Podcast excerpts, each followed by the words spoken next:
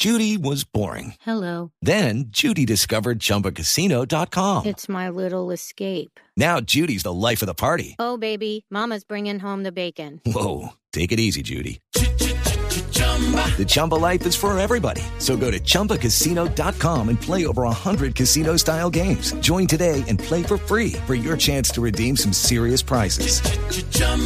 ChumbaCasino.com. No purchase necessary. Void where prohibited by law. 18 plus terms and conditions apply. See website for details. Hola, yo soy Camila Zuluaga y esto es La Intérprete. Hoy en La Intérprete vamos a hablar eh, del acoso sexual a las mujeres que se ha venido normalizando históricamente en el mundo entero. Y siempre cuando se habla de acoso sexual o de abuso en contra de las mujeres, pues empieza a preguntar sobre qué tan real es la denuncia que hace esa mujer y si no está dañando la honra de al que está denunciando. Y precisamente de eso vamos a hablar hoy en este podcast de la intérprete. Ya saben que estamos en todas las plataformas. Suscríbase a su plataforma favorita para que sepa cuando eh, tenemos un capítulo nuevo que siempre sale los jueves. Sebastián Nora. ¿Qué tal Camila? Sí, un tema que, que es doloroso pero que inevitablemente nos trae esa pregunta de en qué medida pues eh, lo que no es la justicia ordinaria es o no una justicia doc. Y es que, Sebastián, ese esfuerzo y la idea de darle a las mujeres un lugar en nuestra sociedad que ha sido históricamente negado es probablemente lo más importante que ha pasado en el siglo XXI. Las mujeres emancipándose, ese proceso también obviamente ha implicado necesariamente cuestionar los comportamientos eh, de hombres y mujeres que antes estaban normalizados y que ahora algunos se molestan porque se cuestionen. Sí, se han cuestionado afortunadamente y si bien Camila la violación sexual como tal es algo que muchas civilizaciones milenarias pues ya castigaban, la verdad es que hasta hace muy poco tiempo, pues sí ciertos comportamientos y tratos que hoy están socialmente aceptados y todos decimos que son abuso sexual, pues antes los teníamos incorporados. Digamos que había un orden cultural que legitimaba el acoso.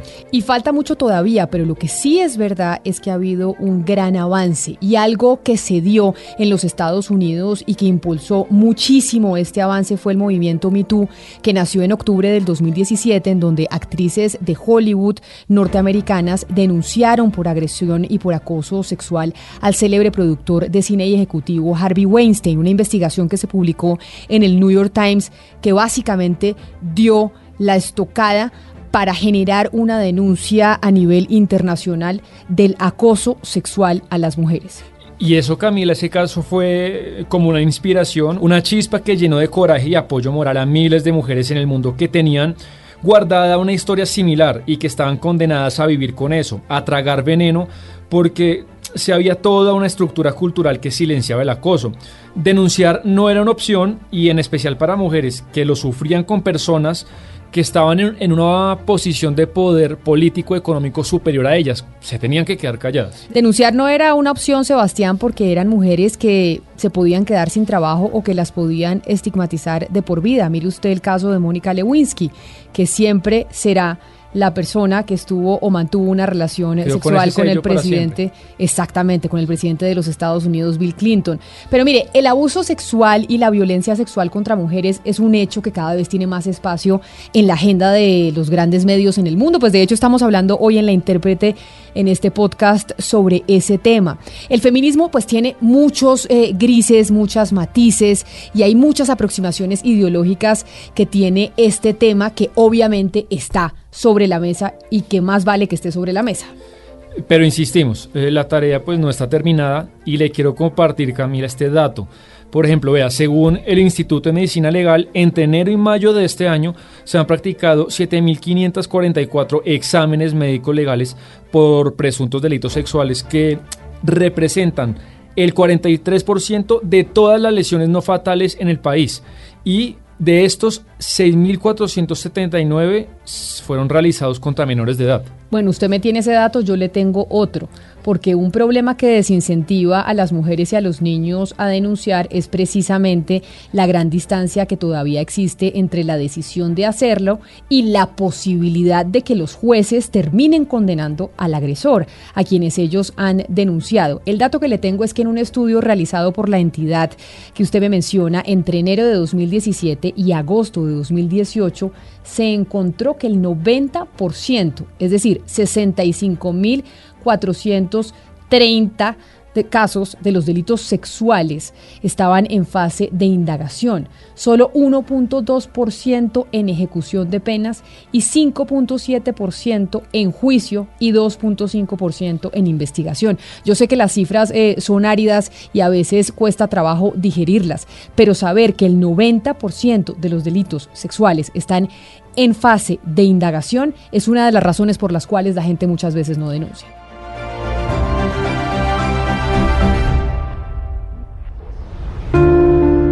Un caso, Camila, que muestra eh, eh, todos los obstáculos culturales y legales que hay para que las personas denuncien, es que es el caso que conocimos en marzo de este año en la Escuela Normal Superior de Bucaramanga, un colegio público y que es mixto, en el que alumnas y madres de familia pues fueron víctimas de acoso. Pero precisamente sobre ese caso, que es uno de los tantos casos que se presentan eh, en el mundo, escuche a los involucrados. Según las denuncias de las niñas, habrían sido 10 profesores los que estaban encargados o estaban detrás de ese abuso y ese acoso sexual. Oiga usted a Rafael Picón, que es expersonero de Bucaramanga, que le contó a Blue Radio en Mañanas Blue cuando Colombia está al aire cómo se destapó el caso de las niñas agredidas sexualmente en Bucaramanga y acosadas sexualmente. Bueno, nosotros desde la personería de Bucaramanga tenemos un programa muy bonito que es a cargo de nosotros como los personeros estudiantiles. Con ellos, eh, que están próximos también a elecciones, hemos venido trabajando desde hace un buen tiempo atrás, hemos venido siempre llevando actividades, compartiendo con ellos, tenemos un grupo de WhatsApp donde simplemente compartimos cualquier tipo de situaciones.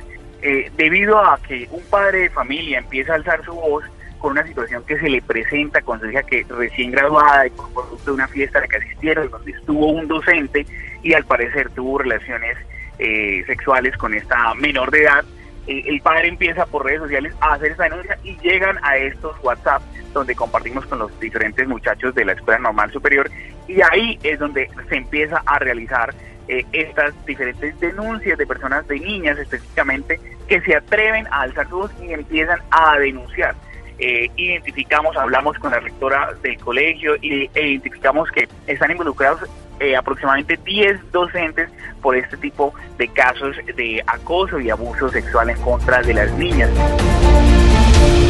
Bueno, Camila, y Bucaramanga pues no es un caserío, ¿no? Es una capital importante y que eso suceda ya y ahora, quiero que oigamos a María, que es una de las denunciantes, de las víctimas de la Escuela Normal Superior. Y pues esto no era una manzana podrida, no era una, era 10 profesores y algo que sucedía hacía mucho tiempo. Durante mi año escolar, que fue en 11, eh, estuve acosada por un profesor, el cual me acusaba, me acosaba en las clases y también por medio de redes sociales. Lo que hacía por medio de las redes sociales era enviarme parte de sus fotos de sus partes íntimas, diciendo que como estaban a blanco y negro, eran arte. Yo lo denuncié en la rectoría de mi institución. Ella ha llevado todo el proceso, pero necesitaba más evidencias. Entonces lo que yo hice fue pues tomarle capturas a esas conversaciones y enviárselas a rectoría. Él, él es uno de los profesores que en este momento tiene la fiscalía del caso. Sí, claro, sí se llevó y allá la tienen en el archivo, pero no han hecho nada, pues con lo que yo he hablado con la rectora. No, no, no, no me han dicho nada, o sea, él sigue allá en la institución dando clase como si nada. Y hace poco me enteré que él volvió a morbosear a una niña. Y algo parecido le ocurrió a María Bojanini Daza, que es una joven barranquillera que a sus 22 años decidió de manera muy valiente contar su historia de acoso sexual por parte de un profesor que iba a su casa. Ella lo hizo en marzo del 2019 en Blue Radio también y contó cómo sufrió por cuenta del acoso del que fue víctima por parte de un profesor que daba clases particulares y que era recomendado por su colegio, el Mary Mountain Barranquilla. Yo estoy en un colegio muy conocido de Barranquilla, el Marymount, eh, y pues hoy vengo a denunciar caso de abuso sexual con un profesor eh, cuando tenía 12 años. Ahora mismo acabo de cumplir 22. Pues precisamente como mencionabas, era muy difícil en este entorno de Barranquilla eh, decir nada. Pues como te mencioné, yo era muy pequeña, tenía 12 años. No entendí mucho de lo que pasó cuando sucedió. Como fue algo gradual, eh, fue algo de muchos años. No fue algo espontáneo, no fue un ataque así de la nada. Eh, este era un señor que pues no era profesor de mi colegio específicamente, pero daba clases de tutorías después del colegio en la casa recomendado por padres de familia, recomendado por los mismos estudiantes del colegio. Pues eh, le daba clases como a siete de mis amigos de mi clase, como que era muy común. Eh, pues sí, él iba a tu casa y no sé qué, y resultó después como de dos años eh, a comenzar a salir un poco de, cuentos de él. Varias niñas lo, lo comentaron a sus padres y se abrió una investigación en la fiscalía. Y bueno, Camila, si podemos conectar un puente entre estos dos casos, pues vemos que el miedo a denunciar y el poco apoyo que se encuentra en las autoridades escolares y judiciales pues se repite, se repite, y en estos casos y en miles más que profesores con sospechas y denuncias tan delicadas, imagínese usted, sigan dando clases eh, como si nada por la mañana, pues es algo que desestimula a las niñas a hablar y que las revictimiza. El último gran caso que se conoció famoso en Colombia fue el del director Ciro Guerra, un reportaje que firmó la feminista Catalina Ruiz Navarro y también Matilde Londoño en el portal Volcánicas, en donde incluyeron ocho testimonios anónimos de mujeres que fueron acosadas y violentadas trabajando con el cineasta Ciro Guerra. Escuche usted lo que dijo Catalina Ruiz Navarro sobre ese reportaje y cómo lo construyeron. Mira, esto arrancó con que a Matilde le llegó eh, una primera historia que todavía en ese momento no era denuncia, simplemente una historia de a mí me pasó esto con Ciro Guerra y sé que le pasó a alguien más, eh, porque una de las denunciantes le contó a alguien, alguien le dijo, oye, tengo una amiga que me contó una historia parecida. Y ellas hablaron y dijeron, uy, aquí hay algo, y entonces... Eh, precisamente por ser feministas, nos buscaron como para pedirnos un poco de asesoría de qué hacer con eso que parece ser algo sistemático. Nosotras eh, arrancamos con ese, con esas dos primeras víctimas a discutir qué querían hacer, cómo lo querían hacer, eh, y finalmente después de hablar mucho eh, se decidieron por el reportaje y a partir de eso empezamos a tomar los testimonios de ellas y a empezar a preguntar por ahí a ver si había más testimonios. Arrancamos con cinco testimonios principales y luego fueron apareciendo otros tres. Fuimos haciendo esas entrevistas, esto casi que, que ya cuando llegamos al momento de las entrevistas ya estábamos todas en cuarentena eh, y a partir de cada una de las entrevistas empezamos a buscar posibles testigos que pudieran corroborarnos estas historias para entrevistarlos de forma independiente o entrevistarlas.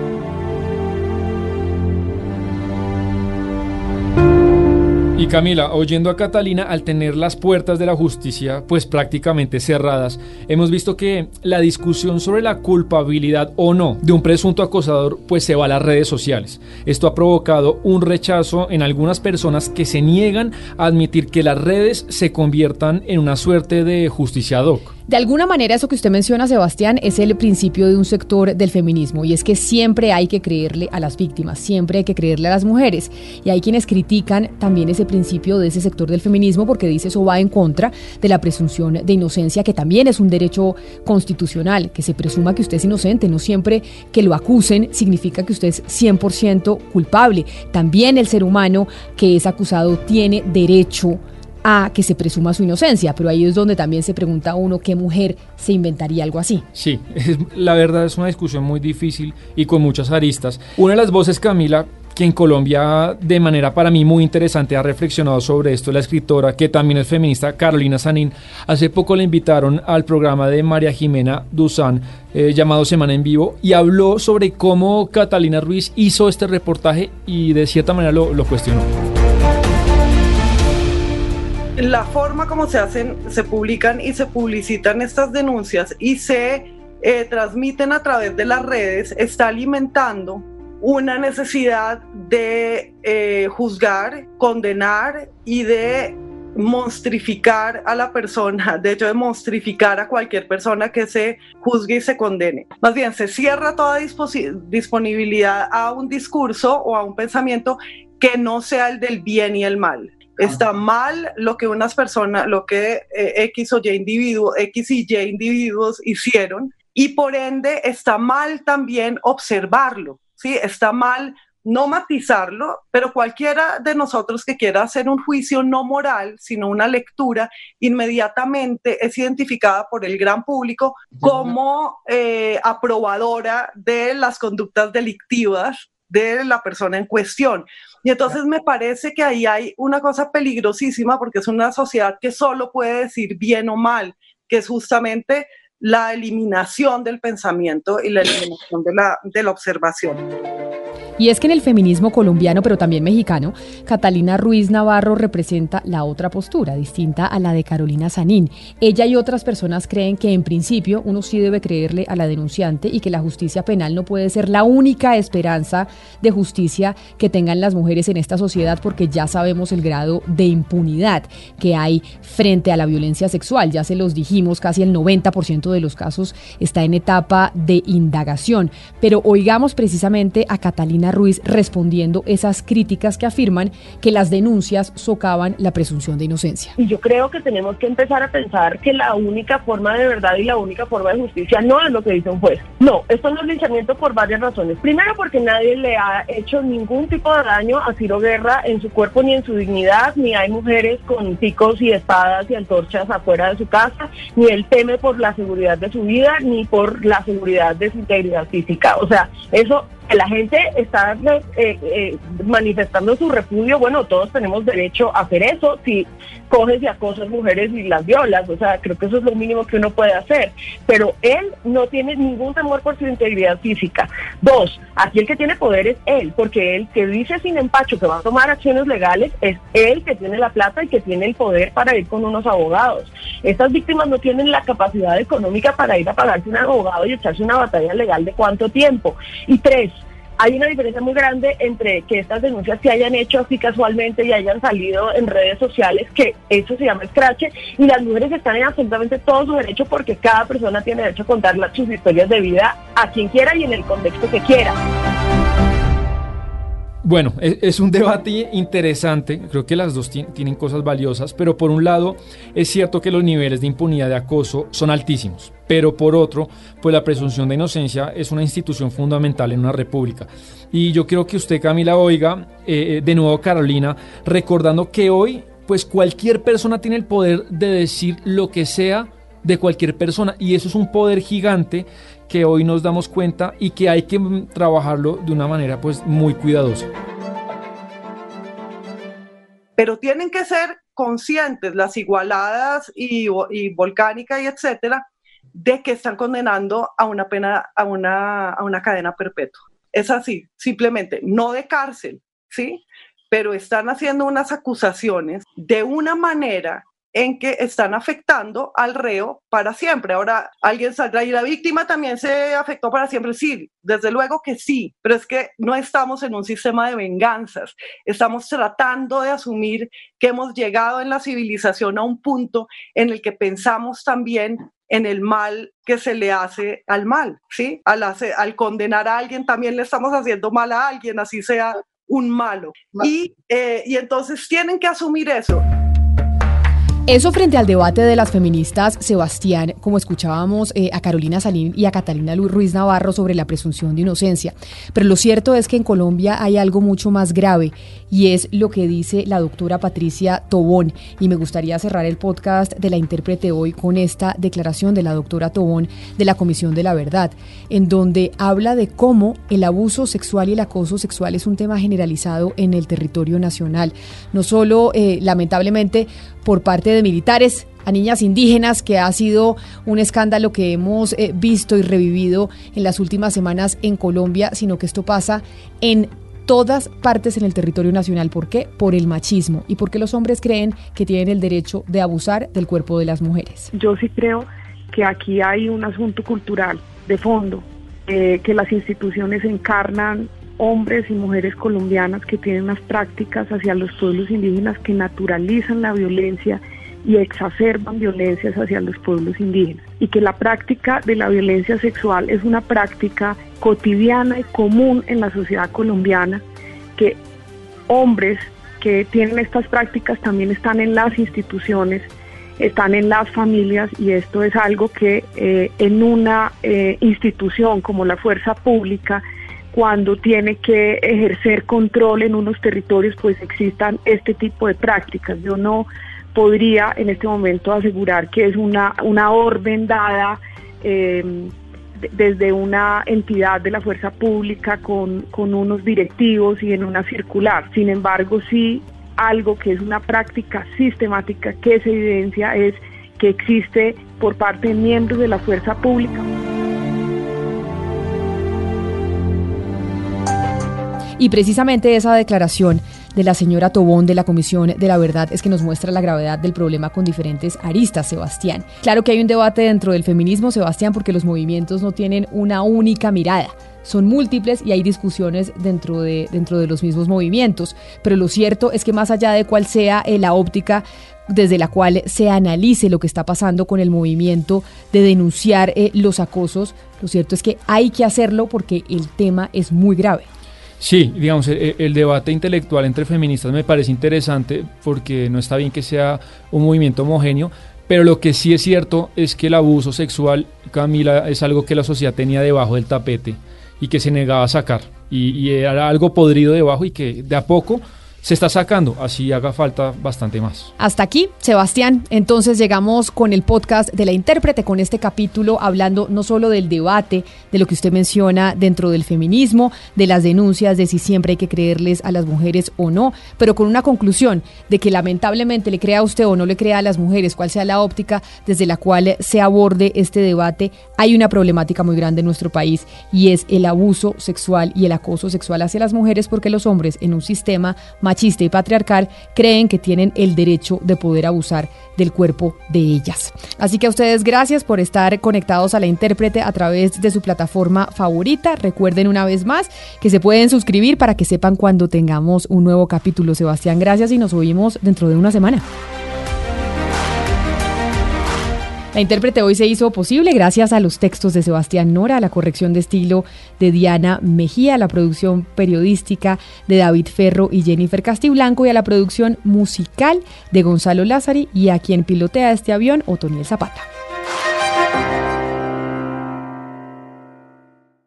Hello, it is Ryan, and we could all use an extra bright spot in our day, couldn't we? Just to make up for things like sitting in traffic, doing the dishes, counting your steps, you know, all the mundane stuff. That is why I'm such a big fan of Chumba Casino. Chumba Casino has all your favorite social casino style games that you can play for free anytime, anywhere with daily bonuses. That should brighten your day a little.